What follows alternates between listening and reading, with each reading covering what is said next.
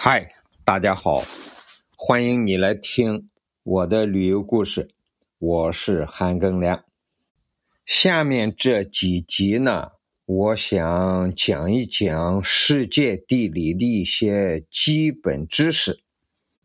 早在两千多年前，欧洲的一些科学家呀，就猜想地球是一个圆球形的。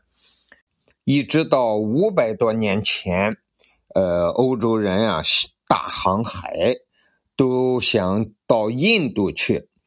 那么哥白尼就说：“既然地球是个球形的，那么我往西走也能到印度。”当然，最后他是发现了美洲，而没有到印度。最后是航海家麦哲伦。在一五一九年到一五二二年，他用了三年的时间，率领一支船队，那么环绕着地球啊一周。通过麦哲伦环球的航行，就证明了地球是一个圆球。但是，这个地球这个形状究竟是怎么样的？还是没有办法知道，一直到发明了人造卫星，啊，太空航行，这些宇航员们从太空拍了地球的照片，才知道了地球真正的形状。从宇航员们发回来他们在太空拍到地球的照片。我们就可以看见一个圆形的星球悬在天空，是基本色调是蓝色的，上面有蓝色的海和白色的云，在没有云遮挡的情况下呢，可以看到地球上陆地和海洋的大体轮廓。不过，地球并非是一个几何学上所说的正圆球，而是一个两极稍微扁一点赤道略微长一点这样的一个球体。那么，从太空人造卫星出现之后呢，观测到的地球赤道半径和。两极半径的数值呢，就比过去更为精确，从而进一步的证明地球啊，虽然扁，它扁的程度很有限，稍微扁一点而已。那么，地球现在这个地心到赤道的半径。已经测得是六千三百七十八点一公里，地球到北极的半径是六千三百五十六点八公里，两者相减，赤道半径比极半径长了二十一点三公里。而地心的北极半径也比南极半径长出来四十米，这对于一个庞大的地球六千多公里的半径来说呢，微不足道。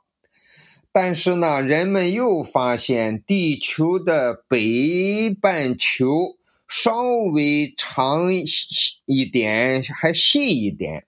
而南半球稍微短一点呢，却粗一点，可见呢，地球真正的形状有点像梨，梨的形状就是这样的。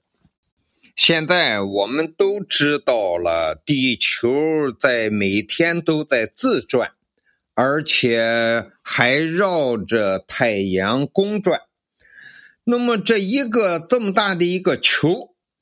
它自转，自然是有一个轴，我们就把地球自转的这个轴就称为地轴。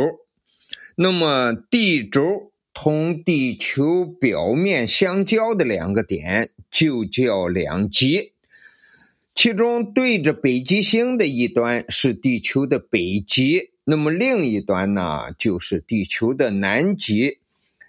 在地球上，同南北两极距离相等的最大的大圆圈就叫赤道。连接南北两极的线叫经线，在中国还有另外一个名字叫子午线。经线。只是南北的方向，所有的经线长度都相等，两条正相对的经线形成一个经线圈，任何一个经线圈都能把地球平分为两个半球。为了区别每一条经线，人们给经线标注了度数，这就是经度。国际上规定。把通过英国伦敦格林尼治天文台原址的那一条经线定为零度经线，在中国也叫本初子午线。从零度经线算起，向东、向西各分一百八十度，以东的一百八十度属于东经。以西的一百八十度属于西经，东经一百八十度和西经一百八十度实际上是一条经线，那就是一百八十度经线。习惯上根据西经二十度和东经一百六十度的经线圈，把地球平分为东西两半球。咱们中国呢，位于东半球，这种划分方法呢，就使得划分的界限基本上在海洋上通过，这样就避免把非洲和欧洲的一些国家分在两个半球上。在地球上，同赤道平行的线叫纬线，纬线指示的方向是东西方向。并且都自成圆圈，赤道是地球上最大的纬线圈，长约四万公里。越往两极，纬线圈越小。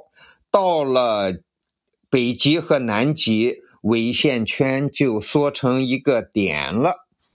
为了区别每一条纬线，人们给纬线也标注了度数，这就是纬度。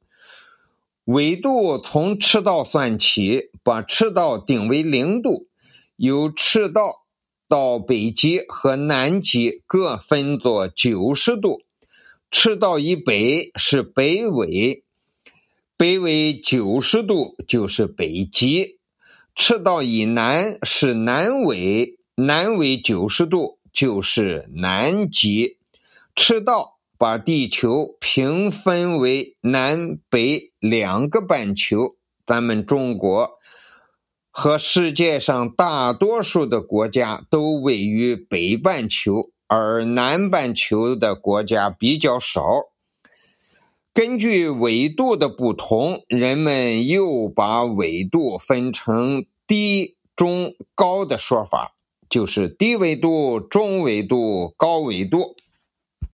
地球上的知识还很多，今天呢，先说到这里。